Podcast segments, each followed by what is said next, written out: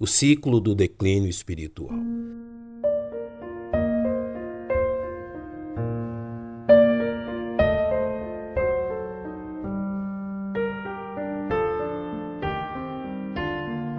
A teologia do livro dos juízes é baseada em um conceito que se repete a cada ciclo em que um juiz se levanta para libertar a nação de Israel do jugo de seus inimigos. Este ciclo iniciava pelo desleixo espiritual em tempos de paz e prosperidade. Passava pelo abandono das responsabilidades para com o Senhor, a opressão debaixo do jugo de um povo inimigo e o consequente clamor seguido da libertação enviada pelo Senhor. Este ciclo se repetiu por quatro séculos, e sua causa é descrita no capítulo 2 do livro dos Juízes. E foi também congregada toda aquela geração a seus pais, e outra geração após ela se levantou, que não conhecia o Senhor, nem tampouco a obra que ele fizera a Israel.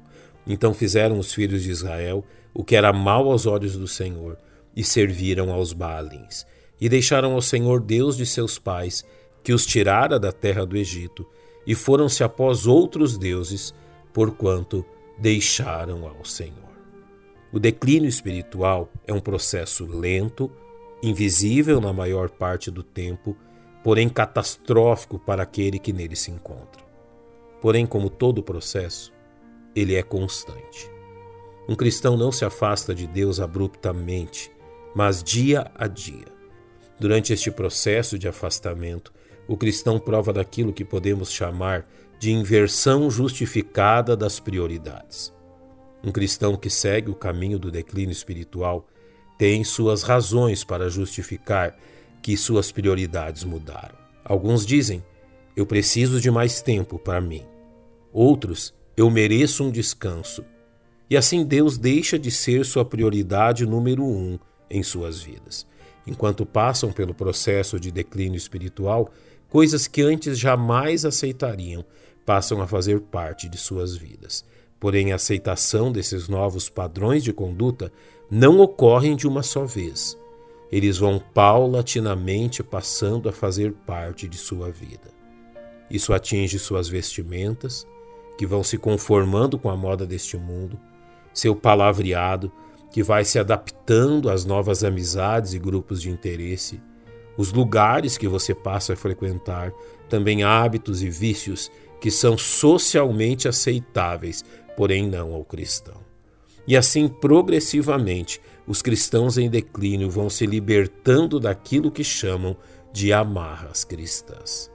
O cristão em declínio espiritual precisa também que outros cristãos ao seu redor pratiquem o mesmo que ele a fim de parecer que seus hábitos não são tão ruins assim. A contaminação começa por atingir a família.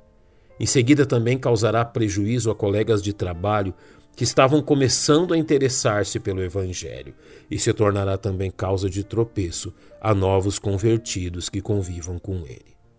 O cristão em declínio espiritual finalmente contaminará os demais cristãos que congregam na mesma igreja causando prejuízos espirituais ao testemunho de toda uma congregação. Conforme o quadro se agrava, mais difícil se torna voltar atrás. Uma vez que o coração foi tomado pelos prazeres deste mundo, desatar essas cordas se torna algo a cada dia mais difícil.